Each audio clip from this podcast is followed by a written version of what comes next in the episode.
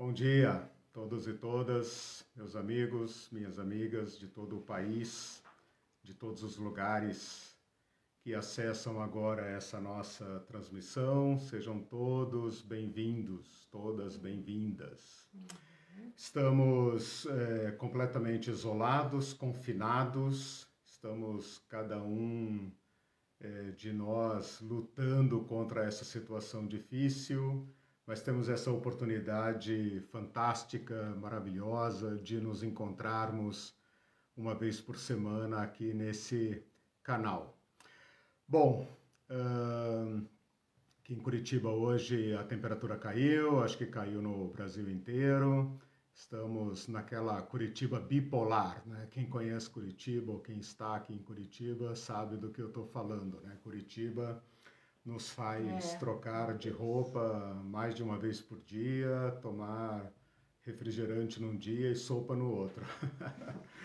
por isso é chamado de cidade bipolar.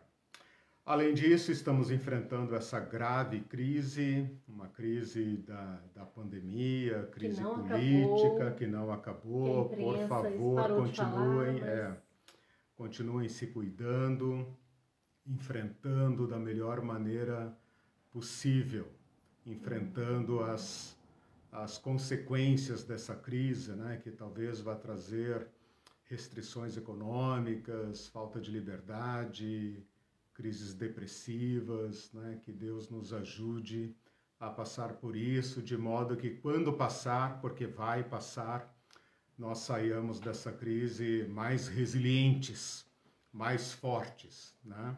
E com a nossa mentalidade é, alterada no que devemos à natureza, né? Mudar nossa conduta, mudar nosso procedimento.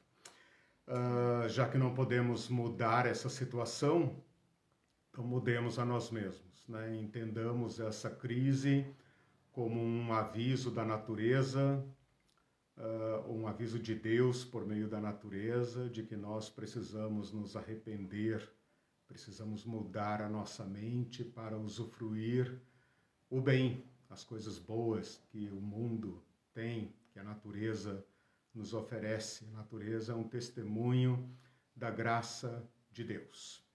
Bom, já temos quórum para começar. vou fazer a chamada. Não, não vou fazer chamada. Eu não gosto de fazer chamada nem na faculdade, né? Imagina aqui. Não, mas bom, o pessoal tá aqui. Tô vendo. É, bom, pessoal, sejam todos bem-vindos mesmo. Né? É um encontro muito significativo para todos nós. É, nós estamos hoje na aula 37, eu vou fazer a minha exposição, tentando né, ser bem didático, apesar do volume de, de informação. Você vai é, participando ali no chat, a Irene está aqui do meu lado, uhum. vai interagindo com vocês ali, lendo as perguntas, nós vamos conversando. Se Eventualmente, sua pergunta não for lida, tenha paciência, eu leio tudo depois, olho, né?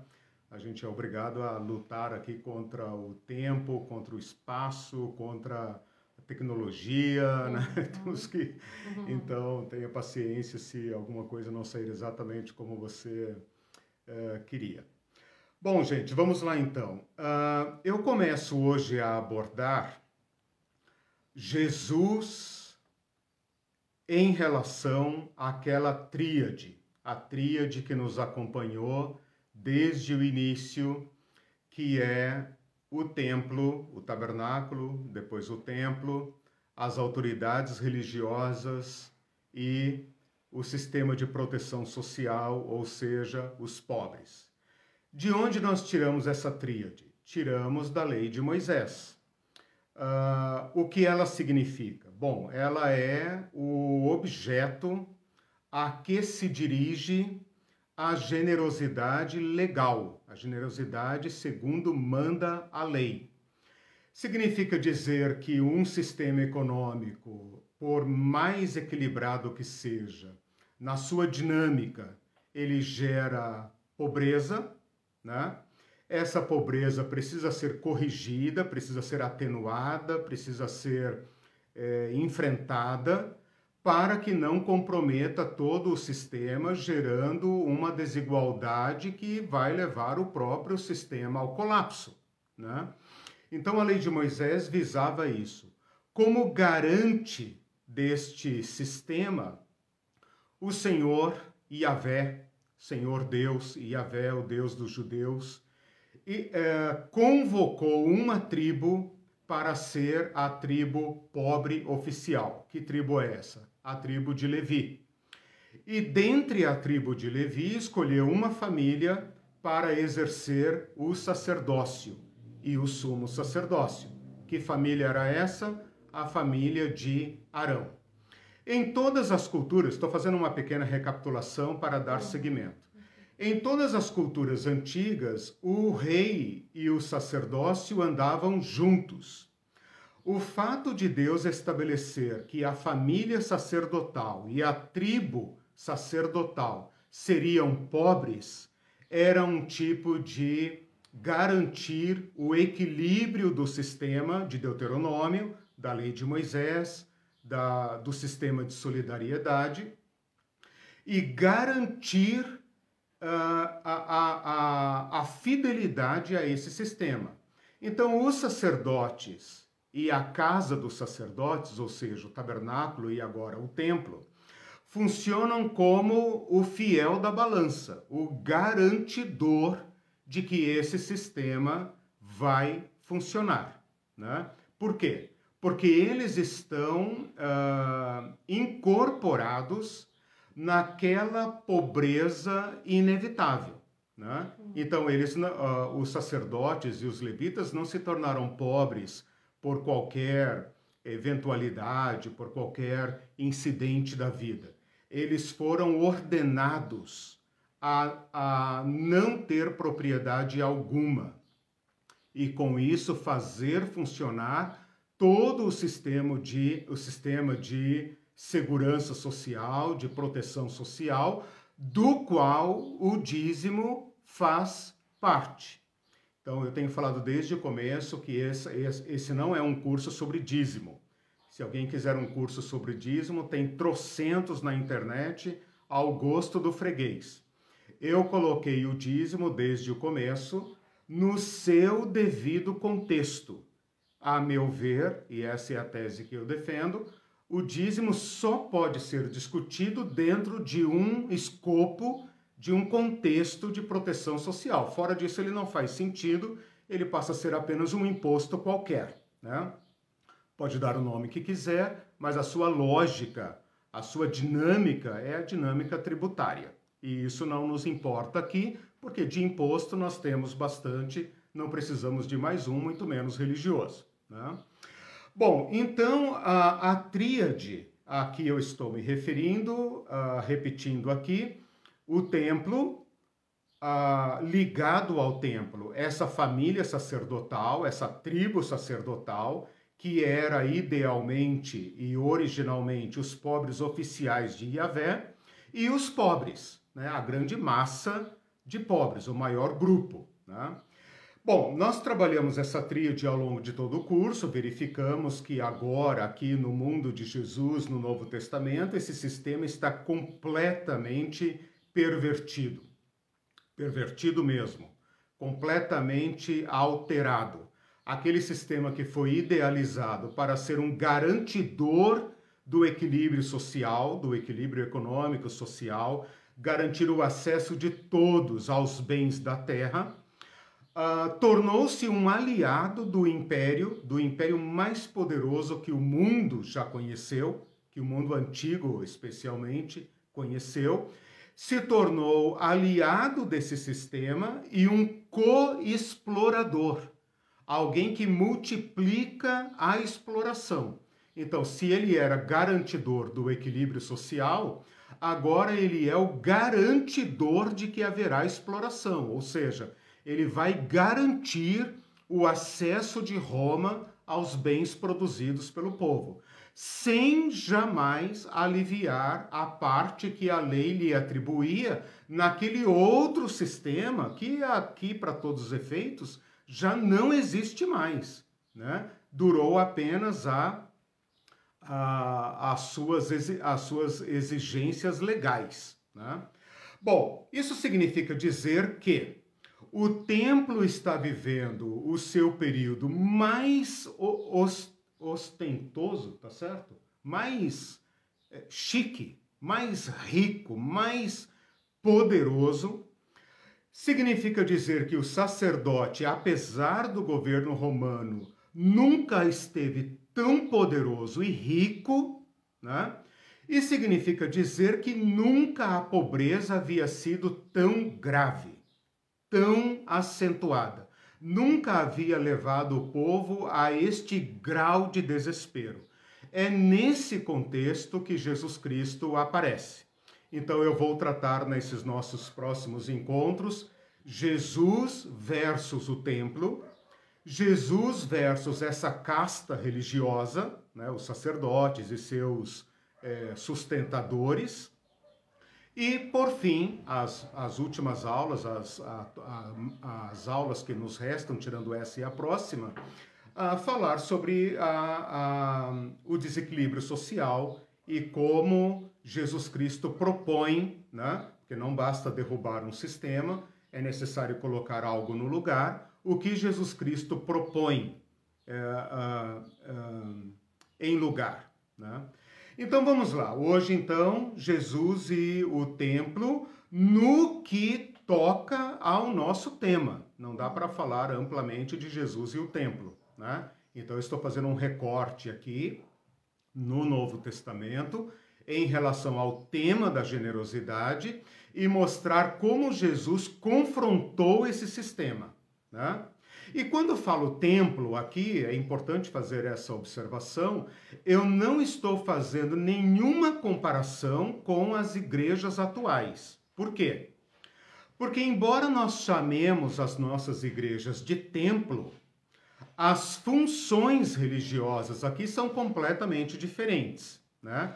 O, o, o templo não é para nós hoje cristãos o que o templo era para os judeus. Vou começar falando sobre isso agora. É claro que há implicações, né? Porque todo templinho sonha em ser um templão, né? É claro, a, a, a doença religiosa está presente, né? Mas eu quero mostrar que a situação aqui de Jesus é muito mais grave. E se Jesus enfrentou o que é mais grave, nós podemos tomar isso como advertência para que nossas religiões, nossas denominações, nossas igrejas, não decaiam né, nesse, mesmo, uh, nesse mesmo erro. É claro que tem igrejas cristãs que sonham em ser o templo de Salomão. Bom, falei. uh, deu para entender então? Vamos falar de Jesus e Sim. o templo. Bom, uma breve recapitulação. Esse templo, eu acabei de falar, era o templo uh, que estava vivendo assim o auge da sua beleza, riqueza e imponência. Nós podemos dizer que o templo de Jerusalém era o centro da vida judaica.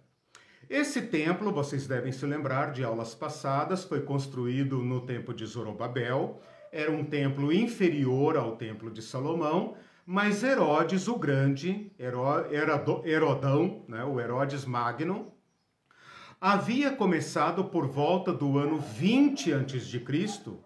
uma profunda reforma do templo, uma reforma tão imponente, tão é, ampla, que a gente poderia até chamá-lo de um terceiro templo, porque ele, ele uh, Herodes fez um esquema que não interrompeu o funcionamento do templo para não chatear os judeus, mas ele refez o templo.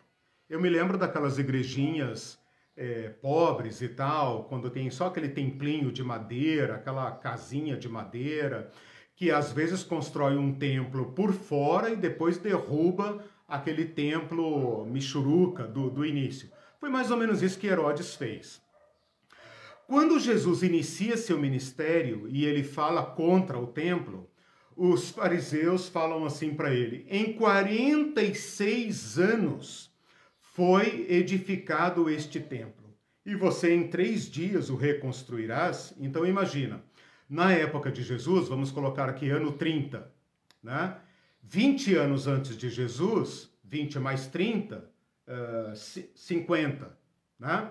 Descontando ali aqueles quatro anos de diferença que Jesus nasceu antes de, de Cristo, né? A gente chegaria exatamente aos 46 anos. Então é basicamente isso. Significa dizer que o templo, depois de 46 anos, a idade de muitos de vocês, ou mais do que a idade de alguns de nós aí que estamos, né, de vocês que estão ouvindo, uh, está vendo aquela obra. Embora a, a, a, a, parte principal da obra já estivesse concluída há muito tempo. Então, Jesus conheceu o templo uh, na, na, no seu auge, na sua, na sua condição magnífica. Uh, quando Jesus está às vésperas da sua crucificação, um dia ele sai do templo, isso está lá em Mateus 24, Marcos 13. Os discípulos falam: Senhor, olha este prédio, olha que coisa mais linda. E Jesus diz: Vem esse prédio não ficará aqui pedra sobre pedra que não seja derrubada. Ou seja, isso prova para nós que nos tempos de Jesus, o, o, o, o templo estava no seu estágio magnífico, ok? Então, agora, ele ainda não estava concluído. Olha que interessante. O templo só vai ser uh, completamente concluído no ano 64, ou seja, trinta e tantos anos depois da morte de Jesus, é que ele é considerado uh, completamente concluído.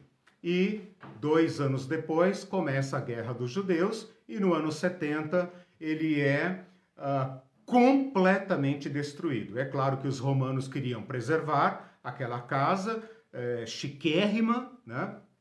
riquíssima, queria preservar. Mas como a revolução dos judeus é, se, se abrigou no templo, os romanos ficaram com tanto ódio que lançaram fogo e ela queimou inteira. E de fato não sobrou uh, pedra sobre pedra, a não ser aqueles muro, aquele muro uh, chamado hoje Muro das Lamentações, que é parte desse complexo do templo, mas o templo não existe mais. Esta obra de Herodes tornou o templo muito mais importante do que havia sido até então. É interessante que Herodes eh, reformou o templo para agradar os judeus e acabou dando um tiro no pé, porque depois a casa de Herodes eh, sai do governo em Jerusalém. O governador romano que vem para substituir a casa de Herodes estabelece a sua sede em Cesareia e então Jerusalém fica na mão da casta sacerdotal. Portanto, o Templo de Jerusalém é o centro político, econômico, religioso, social, cultural de não apenas da Palestina, mas de todos os judeus espalhados pelo Império Romano. É como se fosse um império dentro de um império, com suas leis próprias, porque os judeus gozavam de algumas isenções, inclusive podendo recolher impostos próprios. Né? Então, o templo tem jurisdição não apenas sobre os judeus da Palestina, mas sobre todos os judeus, desde a Espanha até a Índia, onde quer que houvesse judeus. E o império garantia o direito do sumo sacerdote de recolher dízimos e impostos do templo. Eles garantiam isso uh, com segurança militar. Toda essa fortuna que vinha uh, escoando de todas as regiões do império para Jerusalém. Então você pode imaginar a importância do templo nos dias de Jesus. Se o judeu piedoso, o judeu uh, temente a Deus, é, via no templo algum perigo, uh, tipo alguma coisa que não está muito certa, os sacerdotes não são tão santos quanto a gente, é, quanto Deus manda que sejam, ainda assim nenhum deles ousaria atacar o templo, por quê? O templo era aquele nó que amarrava toda a teia dos judeus. Ou, em outras palavras, em outra figura, seria aquela coluna central. Que atacar o templo seria a, a, um ato suicida, né? de colocar em risco toda a identidade dos judeus. Veja, os judeus agora estão sob domínio romano. Eles não têm o ungido para governá-los, eles não têm outra é, estrutura a não ser o templo. Então, o templo exerce em todas as esferas da vida dos judeus esta, uh, esta força, esse domínio, essa jurisdição. Um último detalhe sobre o templo que eu queria ainda colocar aqui antes de falar de Jesus é o seguinte: o templo ele tem uma teologia na sua própria arquitetura. Então imaginem comigo agora. O centro do templo, o lugar central do templo, se chama Santo dos Santos. E nesse lugar, só um homem pode entrar uma vez por ano. Esse lugar se chama Santo dos Santos. Ele é separado do, do restante do templo por um grosso véu ou uma espessa cortina, né? Véu ou cortina. A Bíblia vai falar dessa forma. Depois, fora desse Santo dos Santos, você tem um lugar santo, aonde os sacerdotes podem entrar e também os levitas quando estão em serviço. Então você tem esse lugar santo. Fora do templo, você tem três pátios separados fisicamente por degraus. Então, o primeiro pátio é o pátio dos homens judeus. Ai da mulher ou do estrangeiro que entrar neste recinto. Depois você tem o pátio das mulheres judias. Então, homens têm um pátio próprio, mulheres têm outro pra, pátio, alguns degraus abaixo. E no terceiro degrau, no degrau mais baixo, o pátio da galera, o pátio da geral, ou seja, aonde os gentios podiam entrar. Se um gentio ultrapassasse o pátio reservado para ele, ele uh, seria punido com a morte. Então, até a arquitetura do templo representa uma teologia, ok? Então, temos aí, em rapidíssimas palavras, o que significa o templo uh, na época de Jesus. Nem os essênios que romperam com o templo deixaram de ir lá. Nem os fariseus que concentravam sua religião na prática da lei e giravam mais em torno das sinagogas, se atreviam a criticar o templo. Né? Não confunda também sinagogas com templo. Sinagoga não era uma, uh, não era um templo, não tinha sacrifícios. Sacrifícios só ocorriam no templo. E o, a sinagoga está mais parecida com uma igreja evangélica católica do que com o templo. Né? Nós não temos hoje nada no cristianismo que se assemelhe ao templo judeu, ok? Por causa de Cristo, justamente. Então vamos lá. Podemos prosseguir então? Sim. Eu vou entrar agora em Atos de Jesus, como Jesus desbanca o templo, né? Então vamos uh, a, a, abordar alguns tópicos que mostram como Jesus está, uh, cada, uh, é, como é que eu posso dizer, superando o templo, desbancando o templo e colocando outra proposta no lugar, outro caminho no lugar. Jesus não é apenas alguém que destrói o templo e deixa o, o povo num caos, uhum. né? Ele propõe algo no lugar. E isso que ele propõe no lugar, que é o caminho de Jesus. Então a Neiva falou que seria o coração da. A... O templo seria o coração, seria o coração da religião, sim. É, e não só da religião, é, é da de vida tudo, do povo. De né? tudo. É, eu, eu aproveito esse, esse detalhe que a Irene colocou. Nesta época, não tem divisão, no mundo antigo, não tem divisão entre as esferas da vida. Uhum. Né? Hoje também não tem, né? Cá para nós é, também não tem. A gente pretensamente uhum. quer que tudo seja separadinho em compartimentos. Mas essa é apenas uma, uma pretensão moderna, né? Uhum. A nossa Constituição usa o nome de Deus, né? Ah, os crucifixos estão em todos os lugares, é, públicos, né? É, civis, seculares. Então nós também não somos tão modernos quanto pretendemos ser. Mas nessa época isso é assumido como se não houvesse outra forma de ser e de pensar. Então o sacerdote, bem lembrado, né? O sacerdote ele concentra em si diversos poderes.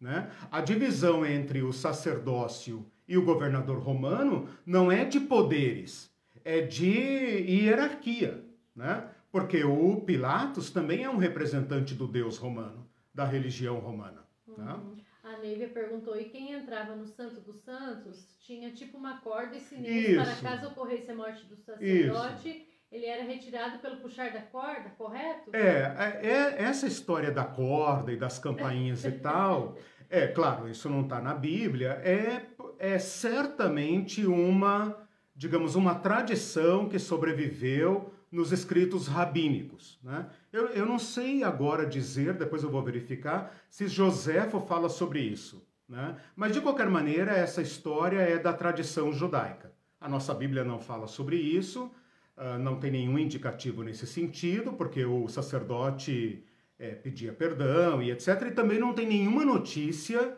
é, em lugar nenhum, de que algum sacerdote tenha morrido no Santo dos Santos.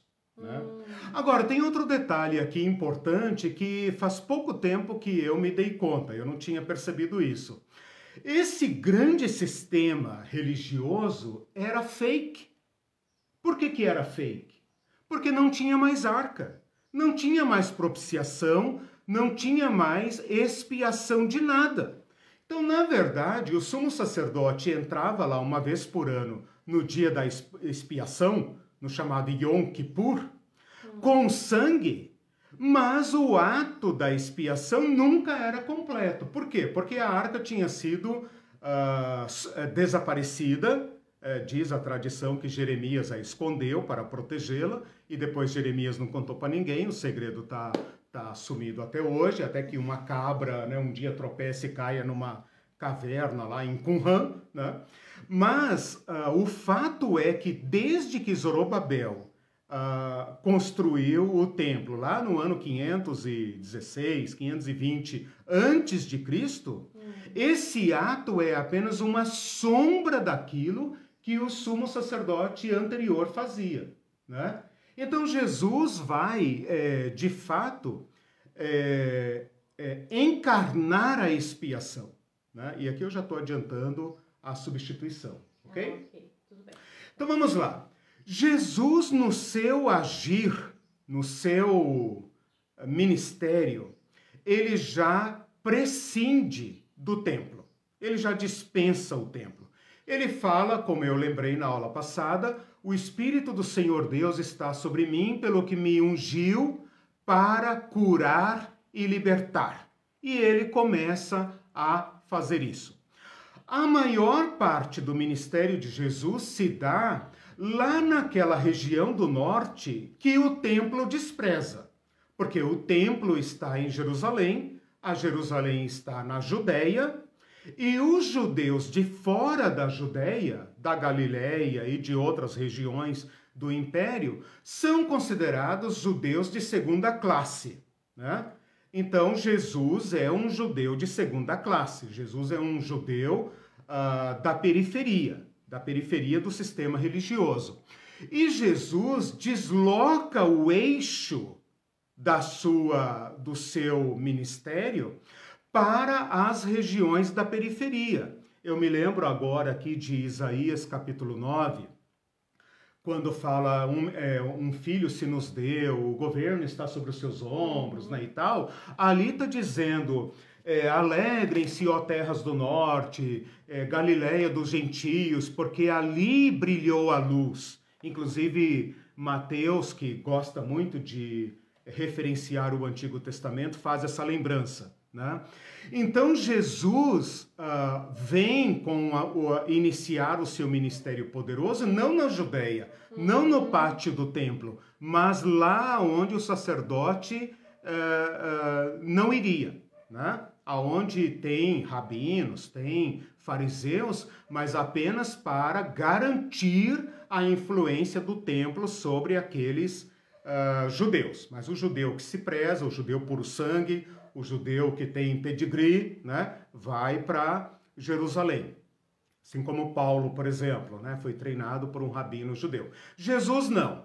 Jesus começa o seu ministério na Galileia naquela gentalha, né, para lembrar aqui do, do, da turma do Chaves, aquela gentalha que uh, o templo despreza.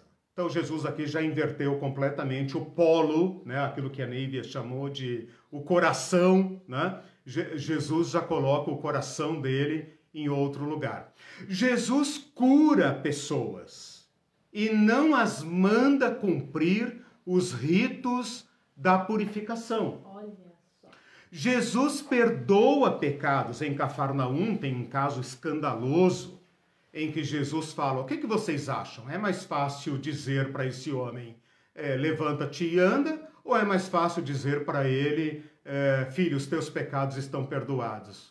Ah, vocês não sabem responder, né? Então vou fazer os dois. Levanta e anda, meu filho, teus pecados estão perdoados. A gente não se dá conta, claro que a gente fica encantado com o fato que Jesus curou um homem, etc. Só que a gente não se dá conta que aquele homem deveria, ah, para ser perdoado, deveria ir ao templo. Sua doença deveria ser analisada pelo sumo sacerdote ou por um sacerdote de plantão. Deveria ser analisado para verificar seus pecados e tal, e tem um custo. Tem um custo você passar por esses processos de purificação. E Jesus simplesmente diz: Vai em paz, meu filho, seus pecados estão perdoados. Em relação ao templo, isso é um ataque. Não espanta que quando Jesus está sendo é, é, julgado, uma das acusações é que ele ataca o templo. E nós somos muito rápidos em dizer que a acusação é falsa. Não é não. Não é não. Ele ameaçou mesmo, tá? Isso que eu quero demonstrar aqui. No único caso, em Marcos 1,45, o único caso em que Jesus cura um leproso e manda ele ao sacerdote, o, o, leproso não vai. Jesus fala, vai, mostra-te ao sacerdote. E o leproso sai pulando e cantando e evangelizando e falando. Porque você já ganhei a bênção, né? Não vai. Ele fala, ah, se esse cara tem poder para me curar, vou fazer o que no sacerdócio, né? Vou fazer o que em Jerusalém? Eu não, né? Tô limpo. Duvido que ele vai tirar a minha cura. Então, esse homem leproso ignora sacerdócio e templo. Com isso, Jesus está quebrando o monopólio de um sistema que finge ser aquele sistema ordenado por Deus, enquanto pratica extorsão do povo. É um templo fake. Fake uhum. igual esse aí de São Paulo. Né? Ou seja, está estragando o negócio dele? É. Aquela mulher hemorrágica nunca poderia ter comparecido perante Jesus. Uma mulher hemorrágica não pode comparecer sequer perante o seu marido. Ela tem que estar isolada na sua própria casa. Essa mulher chuta o pau da barraca. Essa mulher fala: já chega, já chega. Se esse homem é quem diz ser, então ele que me mate, ele que bote um fim nesse meu, né, nesse meu inferno que eu não aguento mais. E ela vai, ela pede licença entre as pessoas, ela vai contaminando todo mundo, né? Ela vai contaminando homens, autoridades, é, a comitê, o comitê todo e tal. Ela fura o bloqueio de segurança e ela toca em Jesus e sai correndo. E Jesus falou: opa, opa, opa, parou, parou, parou. Mestre, né? E tal. Essa mulher cometeu diversos delitos. Por isso ela vem e se coloca diante de Jesus tremendo. Porque ela sabe que, tipo, olha, para mim nada mais importa, né? O que importa é ficar curada desta minha vergonha, desta minha imundície, dessa minha doença, desse meu pecado. Ela estar em né? casa, não claro, ter saído, claro, isso que eu estou dizendo. Ninguém, nem o marido, nem, nem perante o marido ela não deveria aparecer. O que, que Jesus fala para ela? Minha filha, vai em paz, tua fé te salvou. Então, Jesus aqui, esse é um caso claro e indiscutível de que Jesus está apresentando um modelo que vai substituir completamente o modelo do templo. Por isso, o seu ato final é caminhar em direção ao templo. Jesus expulsa demônios de pessoas que provavelmente estão endemoniadas por causa dos seus pecados, porque não seguem a lei, porque não cumprem as purificações, porque provavelmente comeram coisa é, proibida pela lei, porque não, não cumprem a lei. Se elas cumprissem a lei, elas estariam. Uh, elas estariam uh, sendo né, devidamente piedosas, religiosas e tal. Jesus liberta essas pessoas. O fato de Jesus curar, libertar e perdoar, que é parte do programa que eu falei na aula passada, do sermão inaugural, o Espírito do Senhor está sobre mim, pelo que me, me enviou para evangelizar, curar, libertar e perdoar, libertar os algemados o fato de Jesus fazer isso ameaça o monopólio do perdão, ameaça o monopólio da bênção, porque as autoridades judaicas, embora não cumpram a lei de Moisés, usam a lei de Moisés para garantir o controle do perdão, da libertação e do bem-estar.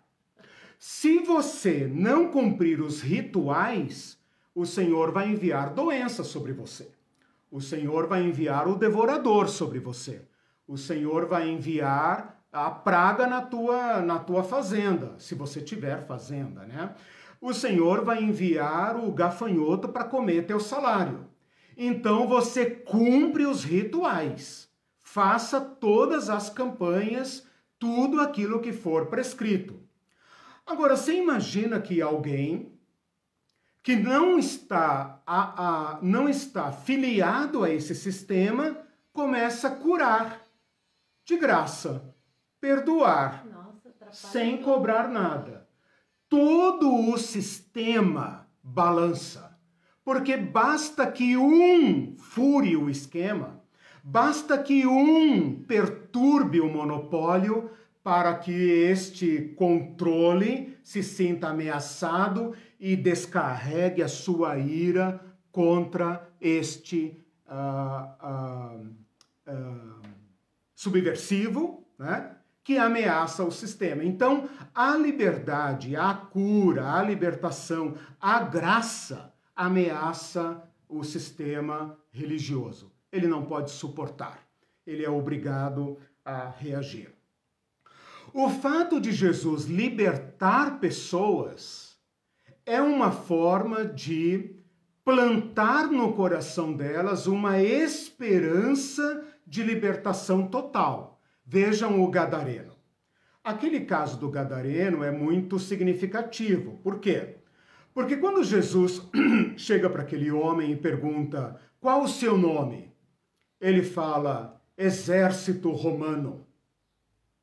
Ele, ele, é claro, nós pensamos em legião, né? É claro que nós pensamos em legião de anjos ou de demônios, porque para nós a palavra legião, bom, tem legião da boa vontade, legião, mas assim, uhum. não é legionário, etc. Mas não é uma palavra muito comum no nosso vocabulário.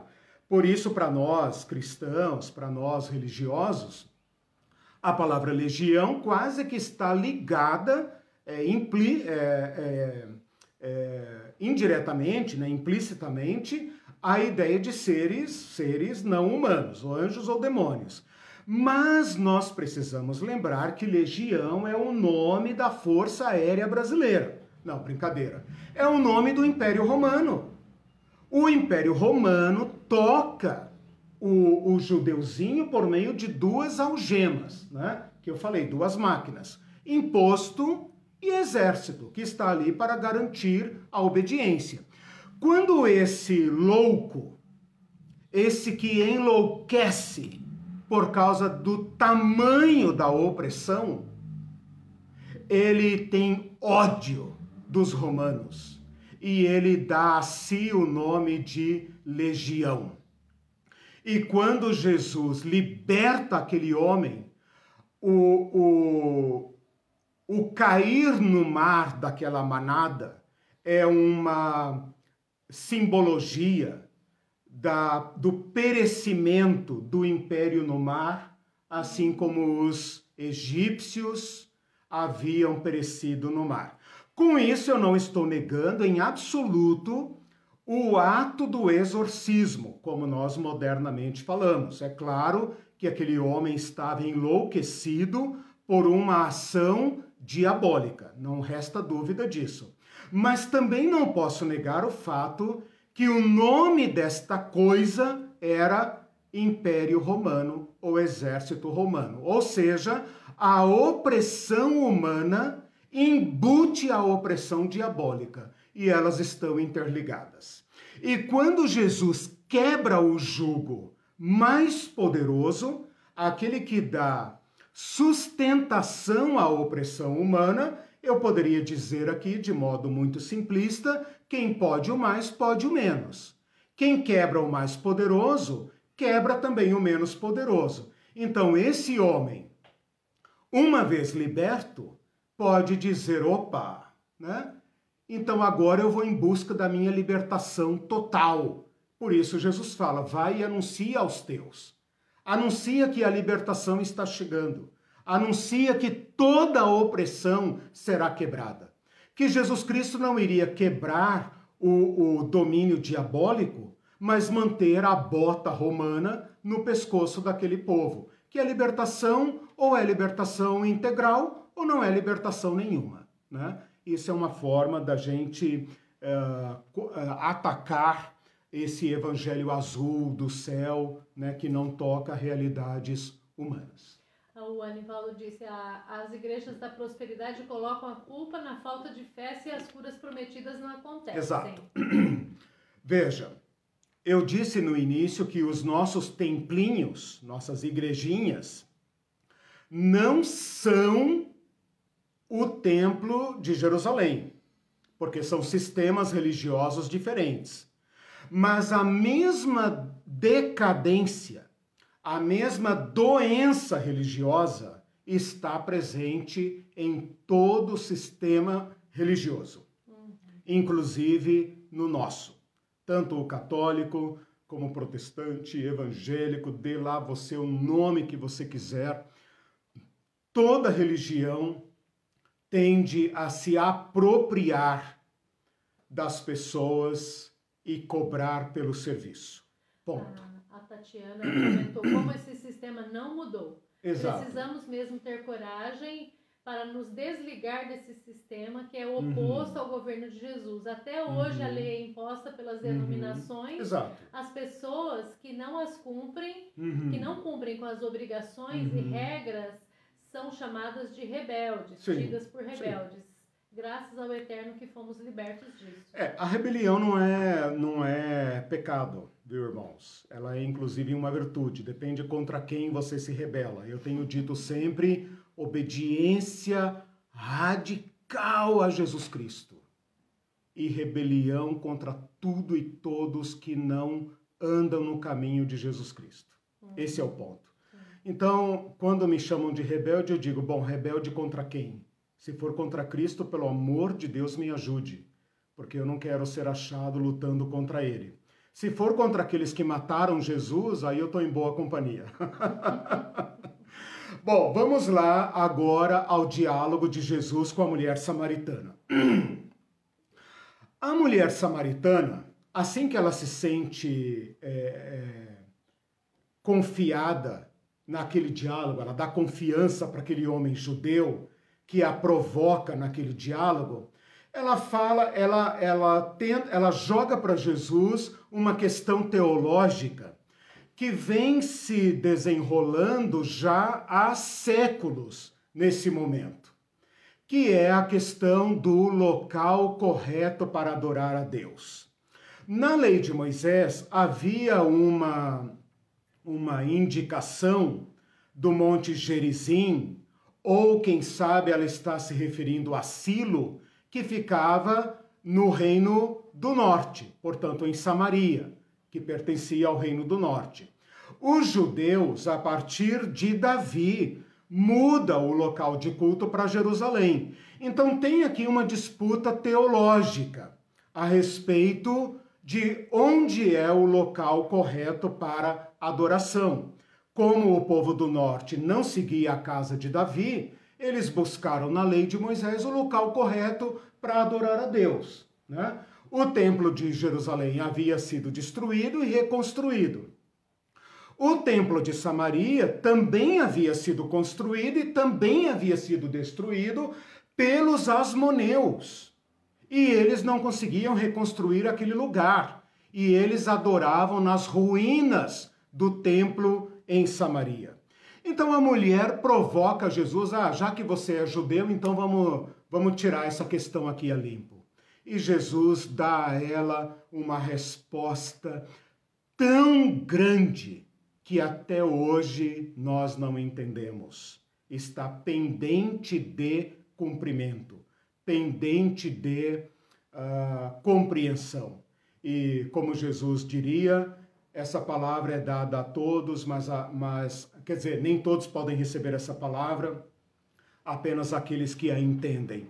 E tomar a Deus que hoje nós entendamos. Quando ele fala para essa mulher, mulher, podes crer-me que está chegando a hora quando nem neste monte aqui, nem em Jerusalém adorareis o Pai. Mas vem a hora, e aliás, já chegou quando os verdadeiros adoradores adorarão o Pai em espírito e em verdade, porque são estes que o Pai procura para seus adoradores.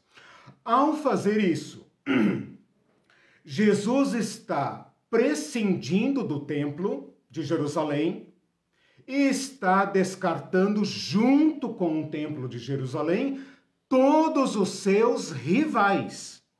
Então percebam o que está acontecendo aqui. A mulher está querendo propor para Jesus um debate teológico, dizendo: olha, eu sou calvinista, você é arminiano. Não, não, não. Eu sou pentecostal, você não é pentecostal. Não, não, não, não, nada, nada disso. Olha, nossos pais adoram nesse lugar, aqui está o poço do nosso pai Jacó. Vocês adoram lá em Jerusalém.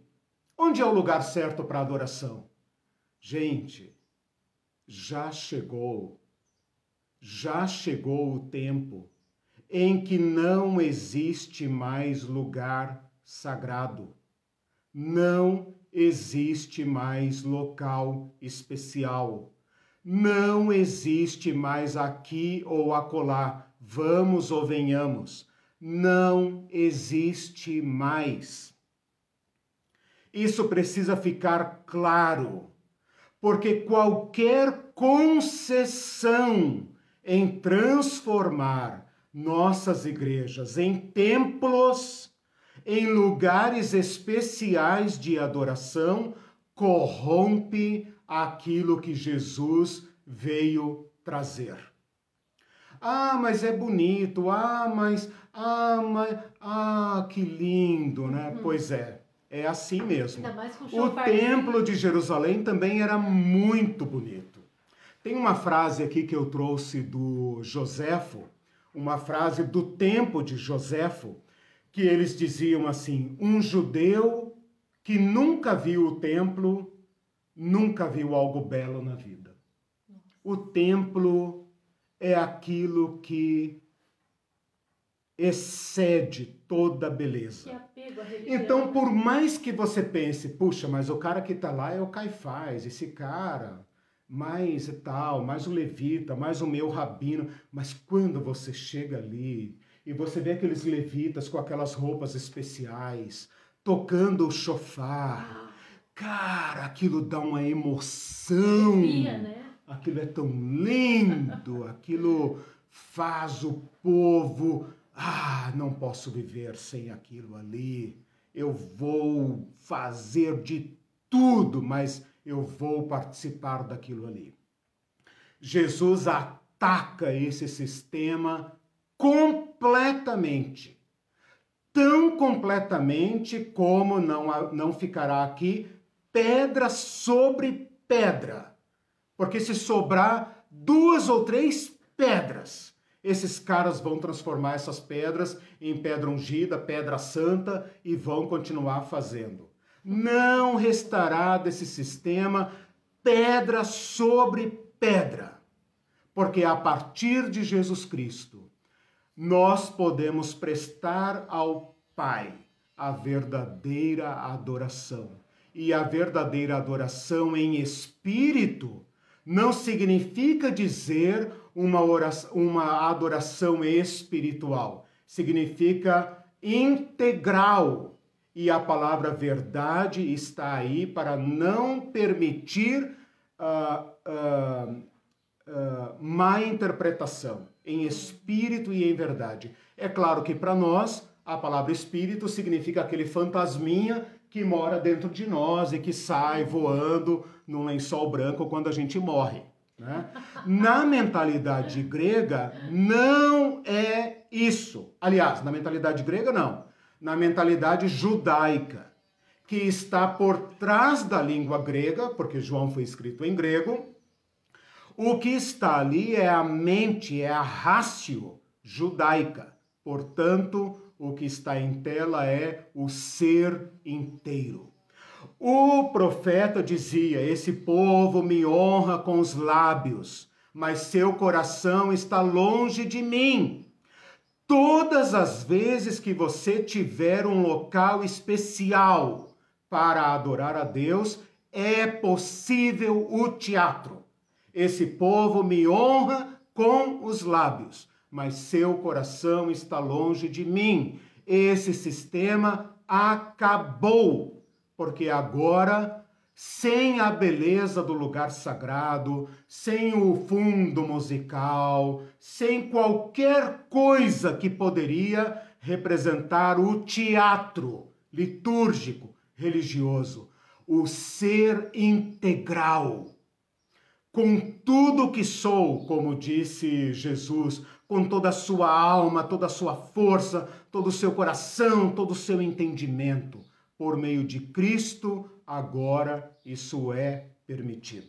Isto é possível. Por isso, nós temos que escolher.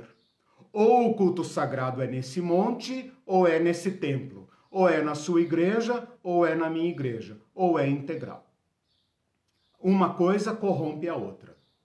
E nós temos que rever isso.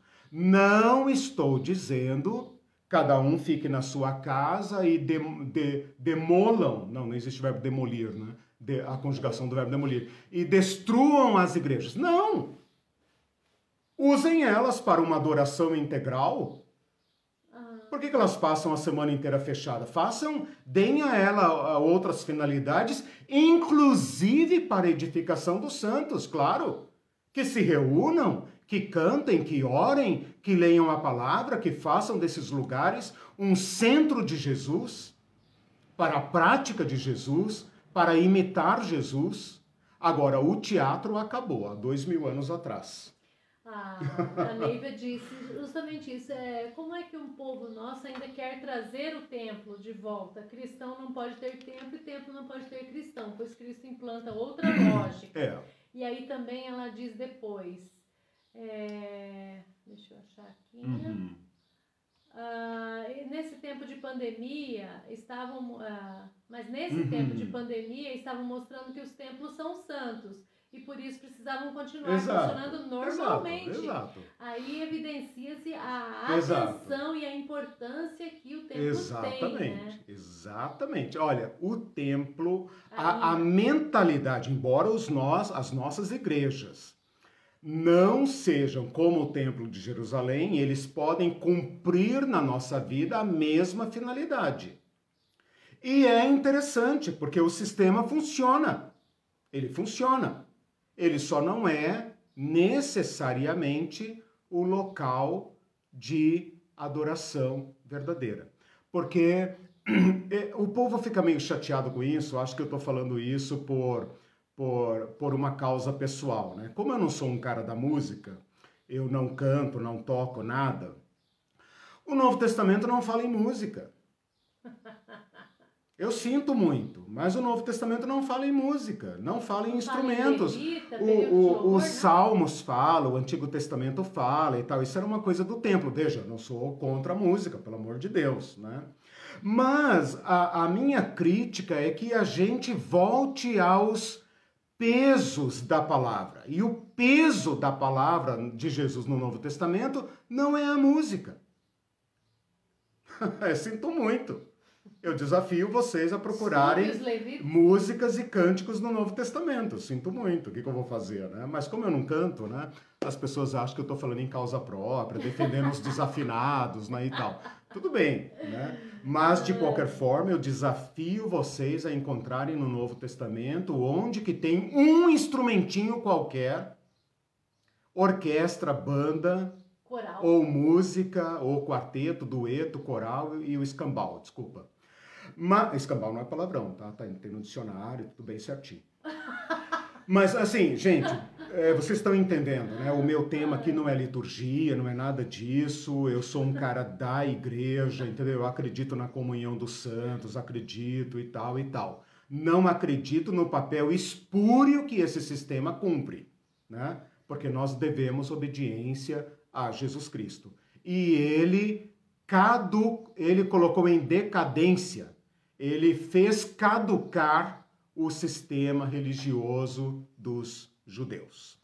O Anivaldo diz que o corpo é a morada do espírito, ele diria, e o Enoque também, o verdadeiro templo hoje somos todos nós, homens e mulheres, comprometidos as com o reino de Deus. É, Você o corpo templo do espírito hum. tem que tomar um certo cuidado para a gente não cair naquelas tomos é, gregas, né? Porque essa mentalidade do homem dicotômico, tricotômico, é da racionalidade grega. Os gregos que pensavam que a nossa alma está presa neste corpo decaído, né? A teologia judaica, que é apropriada por, por Jesus Cristo, que é em grande parte assimilada, aliás, é, é a, a a, mente judaica, ela borra um pouco essa divisão. Né? Hum. Então, como a gente é muito grego, a gente é muito racional, eu desafio levar um pouco a nossa mente para esta uh, fonte judaica, para esse modo oriental de pensar, para voltarmos a pensar o ser humano como uma integralidade. Veja, isso é tão sério, né? Eu sei que o Anivaldo não quis dizer tudo isso, estou apenas aproveitando o teu comentário para colocar isso. A coisa é tão séria que a maior parte das nossas igrejas no Brasil não podem sequer ouvir falar em missão integral. Elas continuam pensando em ganhar almas para Jesus. Eu sei que ganhar almas para Jesus e ganhar almas é uma figura de linguagem que pega a parte pelo todo, eu sei disso. Mas ela ajuda a carregar uma uh, segmentação do ser humano, como se Jesus Cristo estivesse interessado na nossa psique, na nossa imaterialidade. E o corpo, o corpo, o corpo, o corpo vai para a terra, vai para o pó e tal. Falso. Jesus Cristo veio redimir tudo o que somos, ou então ele não é o Salvador. Né? Então, só porque nós somos muito gregos, mentalidade muito racional, filosófica, que particiona tudo para poder estudar, eu desafio a gente a voltar a mente para a, a racionalidade oriental, né? Para que a gente pense um pouco. Por exemplo, você está num culto, né? Tomara que não, mas quando acabar a pandemia, você está lá num culto, pensa um pouco se você todo está ali, né? Faz tempo que eu faço esse exercício, como eu não sou de cantar, né? Então eu fico pensando, caramba, eu estou cantando isso, não estou nem pensando no que eu estou cantando, né? Cara, eu estou cantando coisas que eu não faço. Né? Isso é uma maneira que o teatro permite, o teatro litúrgico. Né? Agora, quando você tem que amar o diferente, quando você tem que seguir Jesus para a periferia, bicho, aí não tem teatro. Aí ou é adoração integral ou não é. Né? Então, é, como a gente é muito. A gente avançou muito nesse, nessa, é, nessa religião descolada da realidade, né? Eu desafio a gente a ler Jesus com a mente de Jesus. Porque Jesus é judeu, né? Ele, ele fala como judeu. Então, vamos um pouco nessa linha. Uhum. Então, a gente tem que tomar um certo cuidado quando diz que é, quando você diz que o corpo é a casa do espírito, fica parecendo que nós somos duas coisas, que uma mora dentro da outra uhum. e essa cápsula é descartável. Ah, okay. É tá. esse o risco. Não estou ah, dizendo que está errado. Você está dizendo isso. Estou dizendo que ficar dividindo o ser humano em partes funciona bem na, na ciência, né? Mas na teologia ela, ela embute certos riscos. E grande parte da nossa religião, ou do modo como nós somos cristãos hoje, carrega esses erros. E nós já erramos demais nisso. Né? Uhum. E por isso que eu estou dizendo, vamos beber um pouco da mentalidade é, judaica, do modo de pensar o ser humano, para a gente é, equilibrar, né? uhum. né? Para a gente equilibrar. Uhum. E, e, tomar cuidado também, é, vou citar agora que eu estou uhum. lembrando, com esse lance de, ah, então, é, é, Porque daí, quando eu digo que não é o templo, eu perco a noção do coletivo. Sim. Hoje, a, a grande questão é o individualismo, Sim, que nós okay. temos que lutar contra. Então, Sim. quando eu digo que, que o meu corpo é o templo do espírito, isso pode remeter ao individualismo. Sim. Eu já vi pessoas dizendo, eu sou, eu a, igreja. sou a igreja. Não, eu é um não absurdo, sou a igreja né? sozinha. Não sou. Exatamente. Então, a gente tem que tomar muito cuidado claro. com isso. É, nós nos reunimos em outra ordem. O que eu quero mostrar aqui é a transição do templo como garantidor hum, é, falido daquela generosidade para esta nova ordem que Jesus Cristo estabelece. Então, quando ele nos chama à reunião, é em outro sistema. Olha aqui um versículo que, que argumenta a favor disso que eu estou falando onde se reunirem dois ou três em meu nome, não em Jerusalém, em meu nome. Ali está a eclésia de Jesus. Né? Agora, é claro que nós já andamos séculos e séculos e séculos, né? e nós não podemos simplesmente fazer uma ponte direta com Jesus.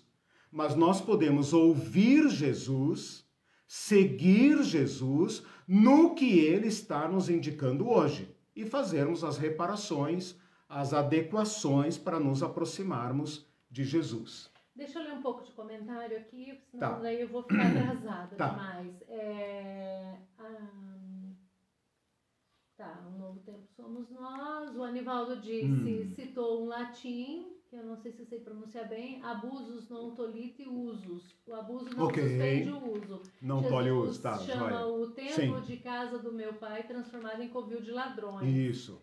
E a Maris de Souza Egg está perguntando: uhum. as igrejas a que o apóstolo Paulo se refere seriam um ajuntamento das pessoas e não a estrutura física Sim. com pessoas? Sim. Com é. certeza. Um, esse é um vício um de linguagem, é, esse é um vício de linguagem que assim, está incorporado, né?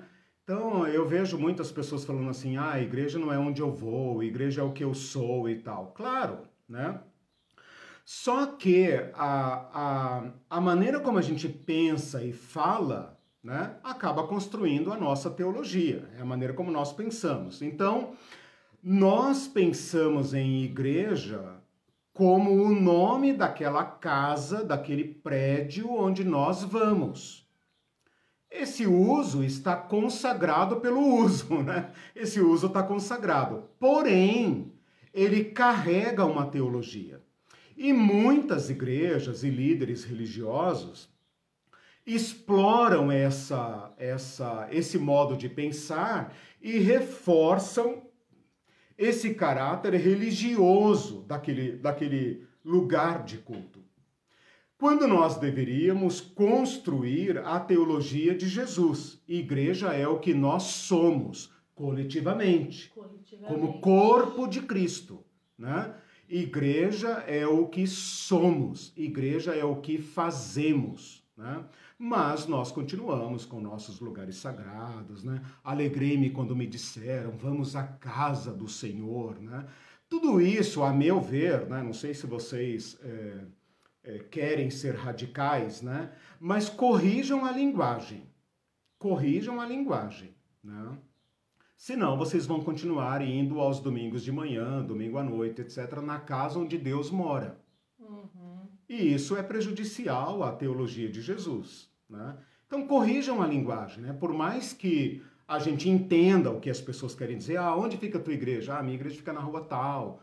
Ah, de qual denominação? Ah, minha igreja é ligada à denominação. Tá? Claro, a gente entende isso, é o nosso dialeto. Né? O povo de fora não entende, nós entendemos. Mas é, corrijam isso. Né? Façam um esforço semântico aí de corrigir o discurso para que a nossa mentalidade, nossa fé, nossas crenças, nossas práticas também sejam alinhadas a Jesus Cristo.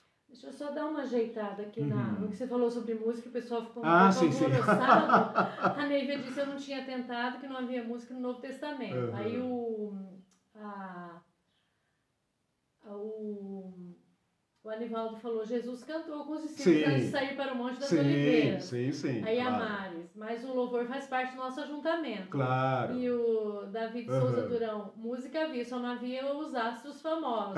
é verdade. Então, na verdade, é. o, que, o que ele está querendo uhum. dizer, gente, é que existe uma ênfase hoje sim, no nosso ajuntamento, sim. como disse a, a, a Maris, é. É, existe um, uma ênfase muito grande na música nos grupos de louvores, o que nós cantamos, no, na né? ressurreição do ministério de é, levitas, é, essa coisa é. toda que não, é. é. cuja ênfase não há no Novo Testamento, Exato. né? foi, foi longe demais, né? Eu, longe eu, demais. eu sou e muitos de vocês, né? Tá nós somos, a é, carga aí, né? No, é, exatamente. nós somos da geração louvorzão, né? Acho que muitos de vocês também são, né? Maravilhoso. A, maravilhosa a renovação da música e tal. Eu disse que eu não sou cantor nem instrumentista, mas eu sou apaixonado pela música bela. Né? Eu, eu, uma das poucas coisas que me, que me é, faz chorar, né? a música bonita e tal.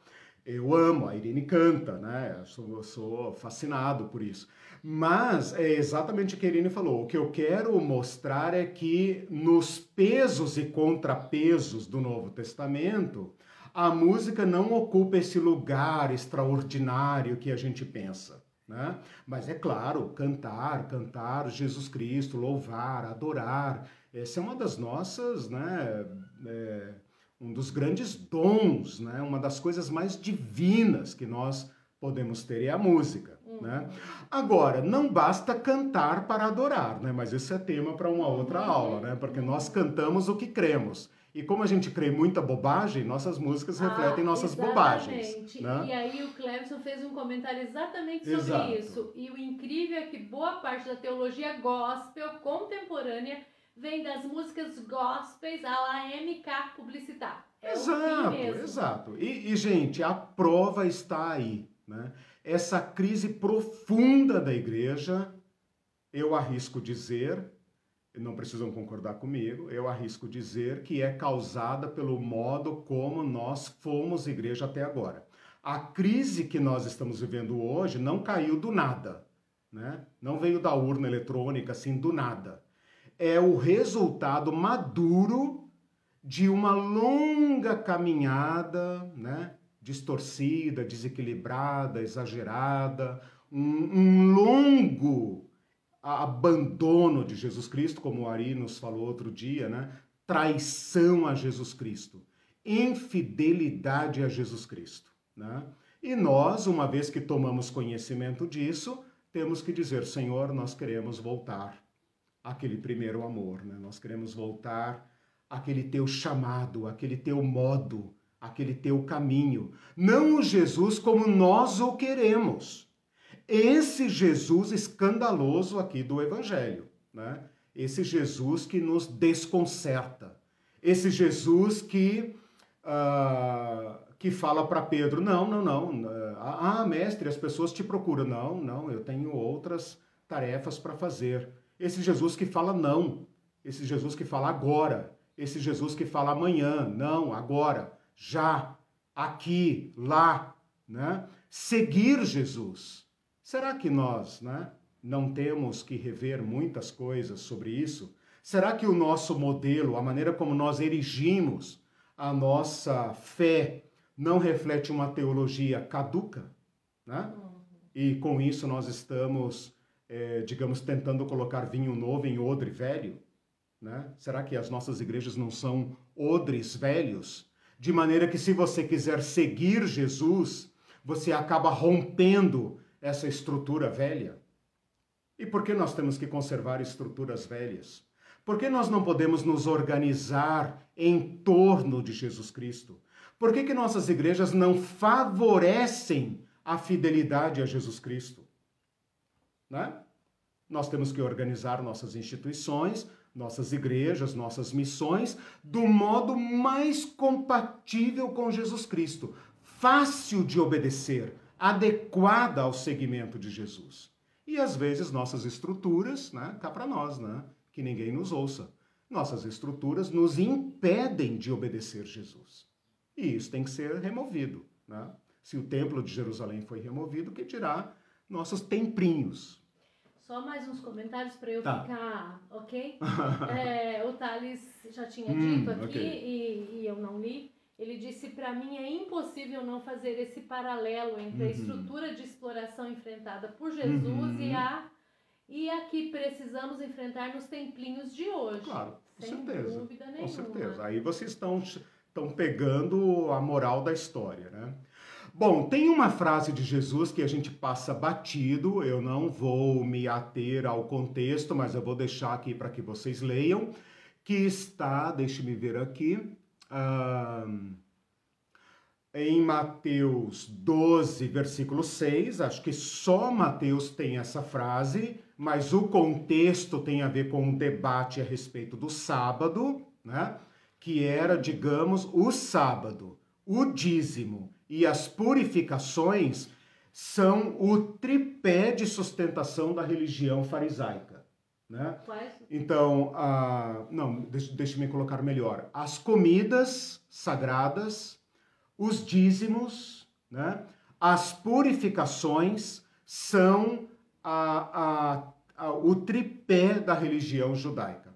O sábado faz parte desse sistema né? no sistema de purificação, no sistema de dízimo, no sistema de comidas.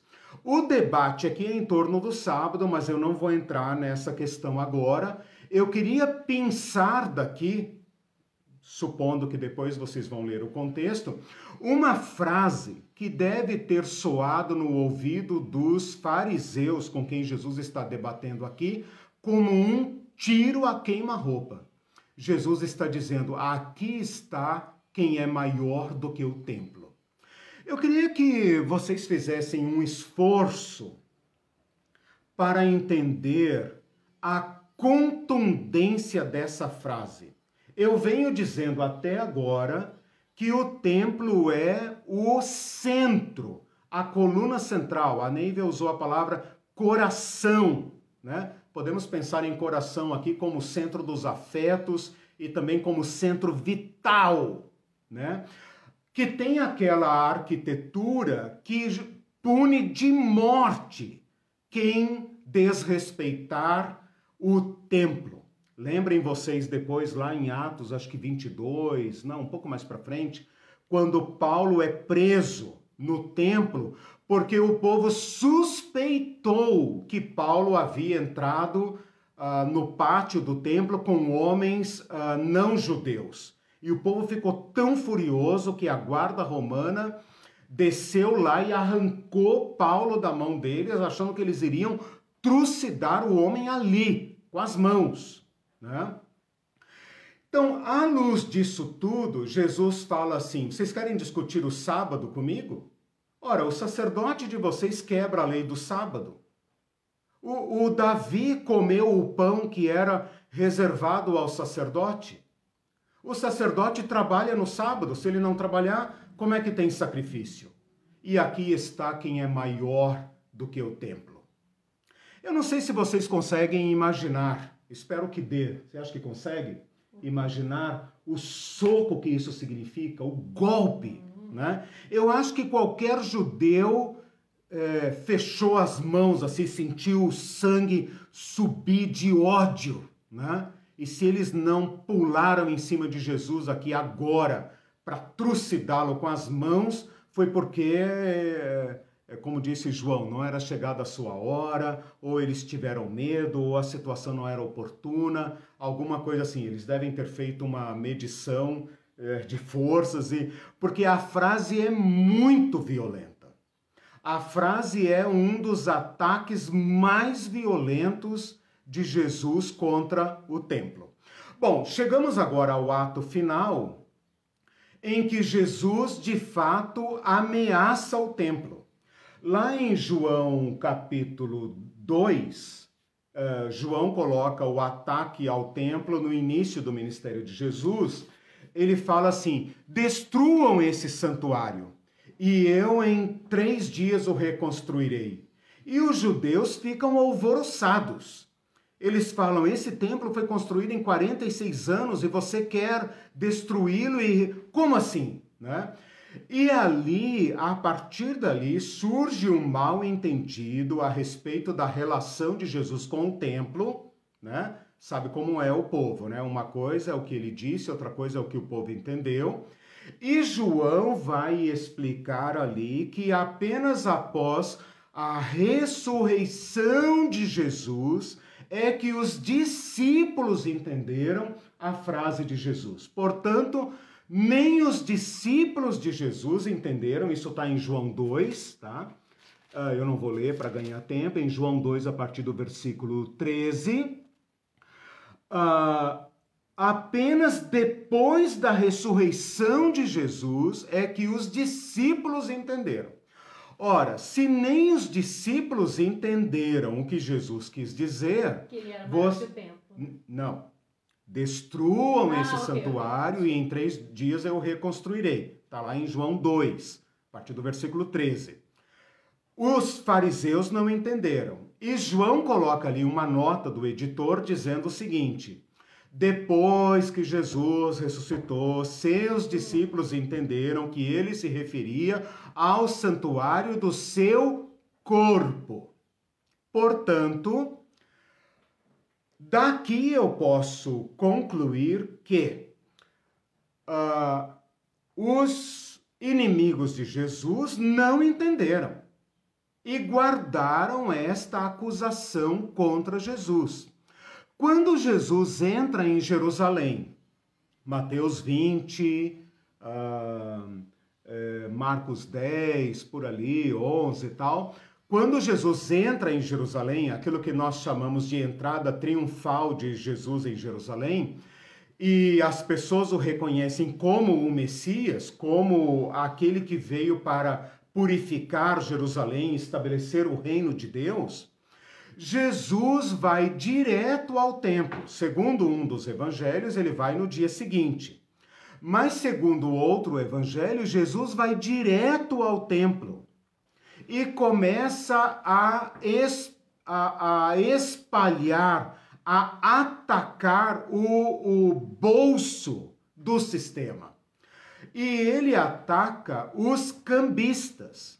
E os cambistas eram um tipo de negocinho sujo, um tipo de acordo entre uh, mercadores e sacerdotes que explorava o negócio religioso, ou seja, todo judeu deve ir a Jerusalém.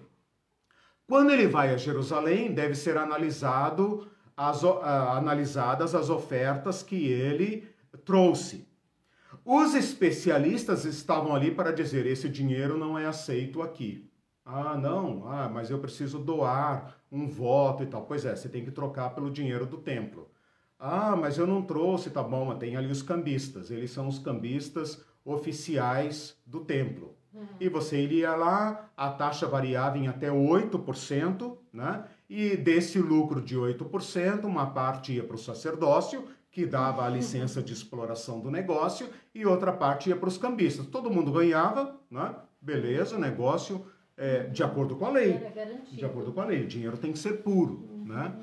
Os animais que eventualmente eram trazidos também não estavam de acordo, como é que eu vou saber, etc, etc.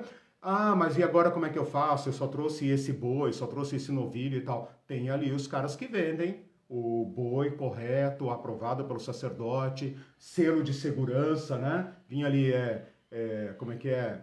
é? O selo do inmetro do templo, né? Esse boi, essa novilha, essa vaca, tal, estão de acordo com os padrões do templo, só comprar. Claro, o sacerdote recebia uma porcentagem e tal. Então havia um negócio aqui em torno disso. Vocês sabem a história. Jesus ataca isso tá? Em nenhum lugar fala que ele feriu pessoas, mas fala que com um chicote ele foi virando as mesas, virando as, as bancas e tocando os animais para fora do templo, de modo que ele causou um alvoroço que nós hoje temos dificuldade de compreender. Como que ele conseguiu fazer isso? Algumas pessoas acham que ele não atacou o templo, que ele atacou uma região pequena. Outras pessoas acham que ele atacou esse templo é, com o seu bando todo, com aquele mesmo bando que veio junto com ele. Ele entrou no templo arregaçando tudo. Não importa. O que importa é o significado. Quando ele fala esta casa deveria ser chamada uh, casa de oração para todos os povos, e vocês a transformaram numa cova de ladrões. E esta passagem remete a Jeremias. Também não tenho tempo de entrar aqui agora, mas, como eu disse na aula passada, ele cita uma palavra de Jeremias que invoca na mente dos judeus um contexto profético. Jeremias prega esse sermão em Jeremias capítulo 7, dizendo o seguinte: Vocês pintam e bordam aqui e acham que o culto de vocês é aceito? Vocês oprimem o estrangeiro, oprimem o órfão, oprimem a viúva, derramam sangue inocente, praticam idolatria e dizem que Deus mora nessa casa? Emendem os vossos caminhos, emendem as vossas obras, pratiquem a justiça para com o próximo e então o Senhor estará no meio de vocês. Ora, como esse sistema faliu completamente, como esse sistema se fez de surdo a Jeremias e a todos os profetas, Jesus está aqui para dizer: caiu, caiu, já era. Na, nessa mesma semana, ele vai atacar o templo com suas palavras e ele vai dizer: Vejam essas obras, veem essas grandes construções, não ficará aqui pedra sobre pedra que não seja destruída. Ou seja, a morte de Jesus e a ressurreição de Jesus vão uh, colocar o templo em ociosidade. A partir da morte de Jesus, a partir da ressurreição de Jesus, o templo se torna uma casa deserta. Ele fala o seguinte. Até certo ponto só, né? Porque continuou o serviço do Sim. templo, mas assim deu uma quebrada. Não. Olha, olha, nós estamos chegando no, no grande finale da lição. Olha só. Ele entra em Jerusalém e ataca o templo diretamente. Depois você leia lá Jeremias 7 para você ver tudo que está envolvido ali.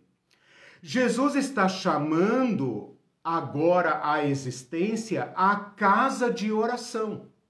Ele está chamando não o templo a, a, a uma nova funcionalidade. Ele está dizendo: esse sistema acabou. Esse sistema acabou. Deus não mora mais aqui. E a partir de agora, casas de oração serão o local uh, da habitação de Deus em todos os povos. Esse é o sentido da mensagem de Jesus. Quando ele é preso nessa mesma semana, ele, uma das acusações contra ele é a seguinte: ele disse que vai derrubar o templo. Ele disse que vai derrubar. Ele pregou contra este templo. E como eu disse para Jesus, eles não estavam mentindo. A acusação não é falsa nesse sentido. A acusação é falsa no sentido de que eles não entendiam o que isso significa, uh, significava. E João entendeu. Jesus vai demolir isso aqui, ou ele vai tornar esta casa de ouro ociosa, inútil.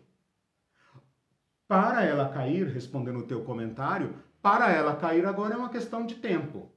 Tipo assim, o golpe de Jesus nos fundamentos desse sistema já foi dado. Agora é uma questão de tempo, né? 40 anos depois, a profecia de Jesus se cumpriu.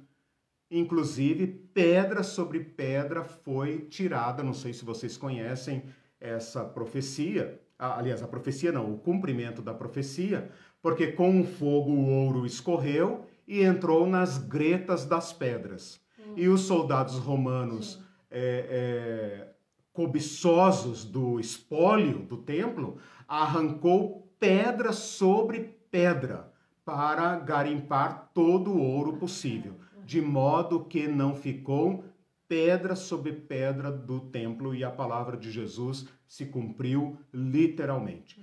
Então Jesus, de fato, ameaça o templo.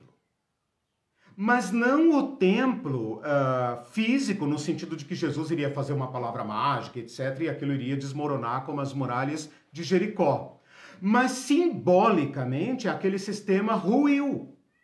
E em três dias, ou seja, o tempo da ressurreição de Jesus, um novo templo, um novo sistema, um novo santuário, uma nova ordem foi chamada à luz, foi chamada à existência. João diz isso explicitamente no capítulo 2. Bom, já que eu falei aqui muitas vezes de João, então deixe-me ler no capítulo 2, quando ele fala, uh, versículo 22, quando, pois, Jesus ressuscitou dentre os mortos, lembraram-se os seus discípulos de que ele dissera isto e creram na palavra de Jesus ah, o versículo 21. Ele, porém, se referia ao santuário do seu corpo. Quando Paulo fala que a igreja é o corpo de Cristo, é disso que ele está falando. Um novo sistema, uma nova ordem, um novo modo de ser, porque aquele velho sistema fracassou, caducou completamente aquele sistema que era todo estratificado entre sacerdote, sumo sacerdote, levita, homem, mulher, gentil e etc. Agora todos se reúnem numa nova ordem, num novo sistema, em qualquer lugar, pela graça. Vocês vão curar, libertar, promover, eh, retificar, corrigir e anunciar a morte e a ressurreição de Jesus até que ele venha.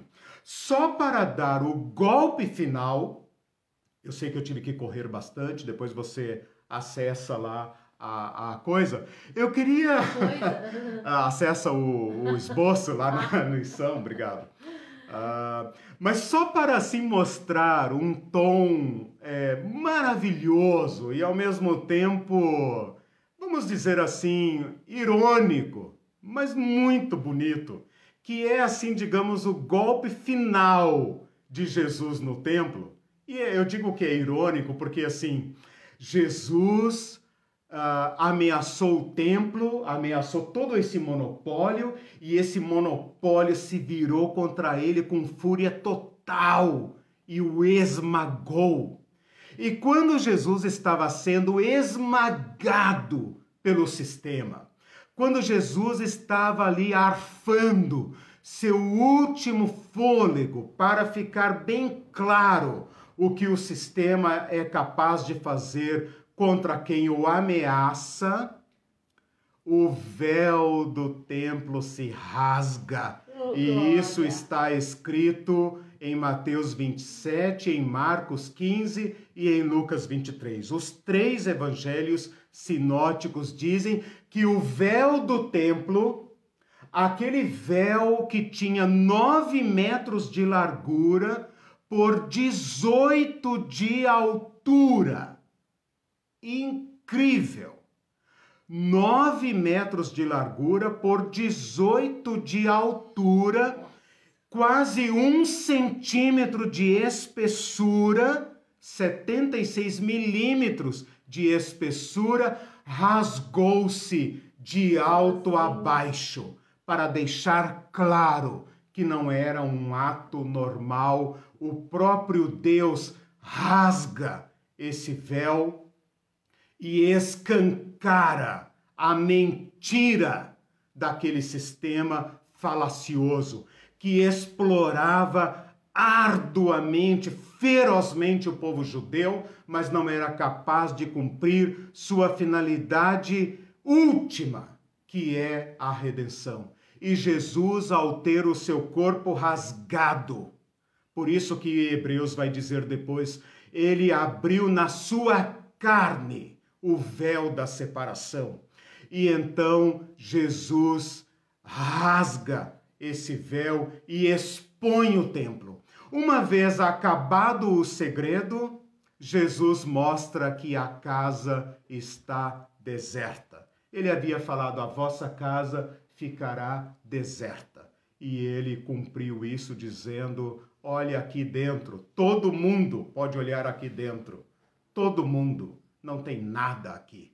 Né? E com isso ele está deslocando de modo último e irrevogável o centro da adoração do local sagrado para o seu corpo.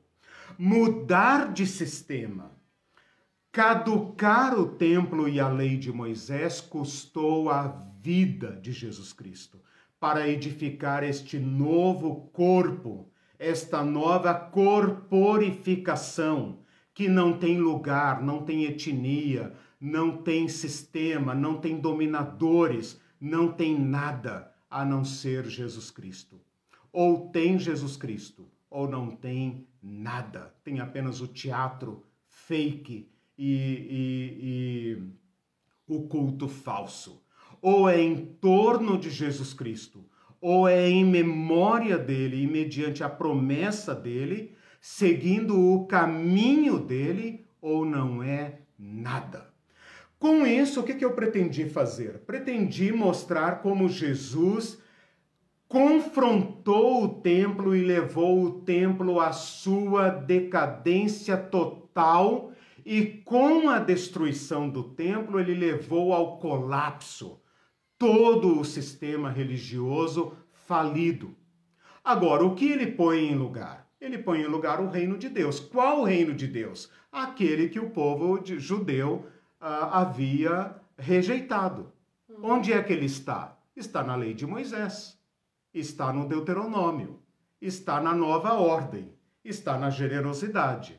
Né? Não havendo sistema para sustentar, tudo agora é focado no reino de Deus, na, na prática do reino de Deus. Ótimo. A Nívia está dizendo: eu costumo dizer que a igreja, corpo de Cristo, nasce na ressurreição. Somente aí é instalada a era da graça. Com certeza, corretíssimo. Ah, Com um, todas ah, as suas implicações, né? Eu só queria ler uma coisa que o hum. Anivaldo disse, hum. Que eu acredito que. Bom, vou deixar você comentar. Ah. É, quando Jesus fala, ele quer dizer todo mundo. Aqui está uhum. quem é maior. Ele quer dizer uhum. a vida é maior. Quando uhum. Jesus fala eu, ele quer dizer que todos devem dizer de si. Eu acredito que é mais específico do que isso, Anivaldo. Quando no ele sentido, fala eu sou maior que o templo, Ele está dizendo porque é tudo bem que nós somos, mas nós não somos, não exercemos papel papel é como Jesus vicário, né? No sentido de realidade, eu acho perfeitamente possível, porque Jesus nos faz superar, é, pensando aqui na teologia do livro de Hebreus, uhum. no fa nos faz superar aquilo que era mera é, sombra da realidade. Certo. Então, nós vivemos em Cristo, por meio de Cristo, com Cristo uma realidade infinitamente, incomparavelmente superior àquele sistema religioso templário. Né? O templo era uma sombra daquilo que Jesus Cristo veio realizar. O, a carta de Hebreus coloca Jesus como a realidade última. Né? É claro que nós vivemos movidos por uma esperança, né? uma esperança da plena habitação. Né? O Apocalipse fala de uma maneira muito maravilhosa que Deus descerá e armará sua tenda junto às, ao seu povo, junto às pessoas. Né? Então, nós ainda anunciamos a, a plena realização do que Cristo uh, iniciou mas o que vivemos já é infinitamente maior. Mas ele nesse diz sentido, aqui, ele sim. quer dizer a vida é maior, mas ele estava dizendo dele, sim. especificamente é, dele. Ele o que ele inaugura. Que ele inaugura. O que ele inaugura. Agora, veja, tem razão a fala do Anivaldo no sentido de que, ah, em nome desse sistema litúrgico, ah, ah, Jesus fala para os judeus, ali quando ele fala Exatamente. Aí, quando ele fala do é, eu sou maior do que o templo, ele está falando assim: se vocês tivessem entendido o que significa misericórdia quero e não sacrifício, vocês não haveriam condenado inocentes. Uhum. Então, quando o sistema religioso se coloca como superior à vida, ele mata. Ele mata mesmo. Então, não, não sejamos ingênuos. Uhum. Todo sistema religioso mata para sobreviver.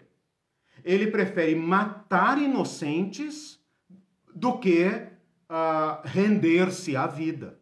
Então, de certa forma, sim, Jesus Cristo nos, nos chama à vida. Né? E o corpo de Cristo é formado por nós, né? nós, os, os pobres humaninhos. Né? E esta dimensão tem que ser recuperada. Uhum. Por isso o tema do dízimo fica caduco aqui no meio. Enquanto as pessoas ficam discutindo, ah, tem que dar dízimo, não tem que dar dízimo, é 10%, não é 10%, é do bruto, é do líquido, é do salário, é do bem, é das primícias e tal, ou esse sistema caiu, cara. Esse sistema já deu com os burros na água, esse sistema já provou que não cumpre a justiça do reino de Deus. Ah, então estamos livres, vamos festar, deitar, é tudo meu. Não! Nós somos chamados a uma nova ordem, uma nova ordem econômica, social, política, religiosa. Ou então nós não temos nada. Cristo colocou a coisa de uma forma que ou nós o temos ou não temos nada. Uhum. Não dá para mesclar, não dá para misturar. A Neivia disse, mas a história mostra que um novo golpe para tentar aprisionar Deus e seus seguidores. Ah, com certeza. Primeiro as escrituras ficavam apenas com os escolhidos, o povo que Sim, não tinha, o povo não tinha acesso. O controle, claro. Depois aprisionaram Deus aos seus ungidos e por Sim. isso precisamos de cobertura espiritual Sim. deles. Isso não, uhum. isso não acaba, gente. Olha, acaba. o templo de Jerusalém é a história das religiões. Tentativa de monopólio, né? Exato. Começou naquela barraquinha lá no deserto, simplesinha, todo mundo simples e tal, chegou onde chegou. Né? Uma vez um pastor, nosso professor, né? pastor e professor, homem de Deus de alta alta ética, né? uma pessoa que impacta a vida de qualquer pessoa que o tenha ouvido, falou para nós: mais alguns séculos e nós estaremos igual o Vaticano. Eu achei até que ele foi misericordioso. Né? Alguns já se fizeram vaticaninhos privados há muito tempo. Né? Uhum. Né? Por quê? Porque é da lógica do sistema. É. Vejam o Papa Francisco, né? falo isso com muito respeito, ah, com admiração por muita coisa que ele fala. Né? Nossas divergências são de ordem teológica, eclesiológica. Mas veja a luta do Papa Francisco para tentar colocar esse colosso na, no caminho de Jesus Cristo. É perigoso o sistema é, matá-lo de alguma forma do que obedecer o chamado a Jesus Cristo. Então é da lógica do sistema. Por isso que eu falei aqui de odre novo e odre velho. Não se misturam. Nós temos que nos reconverter a Jesus Cristo. Temos que compreender e seguir Jesus Cristo. A Neive completou e por último tenta aprisionar hoje através de um governo dito como governo escolhido por Deus. Exatamente. São, é, exatamente. Né? Sim, claro, mas por que, que o governo tem interesse nos evangélicos? Porque eles representam poder, obviamente. Exatamente. Ninguém é amiguinho de ninguém aí, é uma e é uma têm luta poder sobre o, o Claro, é uma luta de titãs, ué. É por isso que eu estou dizendo, esses pastores se tornaram verdadeiros donos de rebanho e agora negociam seus rebanhos é da lógica do sistema. Lógica do império. É da lógica do império. Ele não pode fazer outra coisa. Se ele fizer, é por uma outra guerra política. Não tem como. Isso que nós precisamos entender. Então, você pode dizer, ah, minha igreja é simples, é pequena, não sei o quê. Mas a lógica do sistema está aí. A menos que rompa com isso e busque Jesus Cristo, porque ele não nos deixou no vazio, não nos deixou no deserto. Ele nos ensinou como fazer. Vamos ler Paulo, vamos ler Pedro. Ele nos ensinou o caminho da misericórdia, da libertação, da, da, da, da dignificação do ser humano. Ele nos ensinou, né? E nós não podemos traí-lo. O Bebeto disse: o evangelho se opõe a qualquer sistema religioso, econômico, político ou social que santifica mamon. Claro, Perfeito! É Palavras de Jesus, Sermão do Monte, né? Esses dias alguém perguntou, Bebeto, é, qual foi a última vez que você viu um pastor pregando o Sermão do Monte? É, é isso, né? Então, conversão a Jesus Cristo, ele nos avisou. Esse texto de Mamon me deixa muito impactado pelo seguinte: Jesus não poderia ter falado de um outro Deus mais fácil da gente entender? Não! Ele colocou como rival do Pai do céu o Mamon. Ele nos avisou. E agora Mamon é o Deus deste século ah, no grau último. Nós estamos vivendo a, a, a, a, a configuração final do Deus Mamon. É o Deus Mamon que reina, governa, que dita as ordens, que fala quem vive, quem morre, quem sobe, quem desce. Total! E as igrejas leem a cartilha de Mamon, porque é da lógica do sistema. O sistema, uma vez erigido, tem que sobreviver. Para sobreviver, tem que se prostrar e adorar Mamon. Não tem outro jeito. A menos que sigamos o caminho de Jesus. E o caminho de Jesus é da humildade. O caminho poder, de Jesus prescinde desse sistemaiada toda. É outra ordem. Não significa que não tem sistema, mas é um sistema convertido. É o sistema do reino de Deus. É o sistema do e é serviço, é curar, da servir. partilha, da misericórdia. Uhum. A Clair Piovesan disse: Jesus hum. veio para libertar e salvar. O sistema religioso vive escravizando e até matando espiritualmente. Ele, ele é capaz, ele é capaz. De novo, a lógica do A lógica do sistema. É... Ele tem que matar para sobreviver. Todo o sistema, uma vez erigido, isso é uma filosofia do Walter Wink, um, um teólogo já falecido, da, da, da não violência. Ele fala o seguinte: todo sistema que nós criamos, uma vez criado, ele se solta de nós, ele se independiza, né? ele se torna independente de nós e passa a funcionar por si mesmo contra nós, como se fosse um tumor. Por quê? Porque é formado por nós, carrega nosso DNA e nosso DNA é da dominação. Não tem, não tem, não tem saída. A única saída é o caminho de Jesus Cristo. Qualquer que seguir o caminho de Jesus Cristo romperá com o império e sentirá no lombo as agressões do império, seja de que ordem for, religiosa, econômica, social, cultural, é, seja do, do, do que for.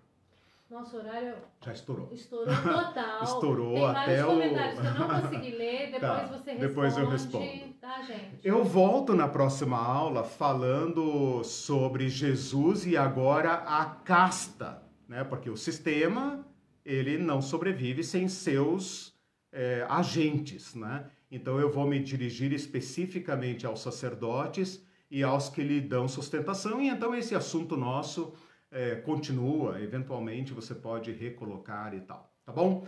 Precisamos terminar porque já estouremos o, o prazo. Tchau, tchau meus irmãos, boa semana para todos. Tchau, tchau. Deus abençoe.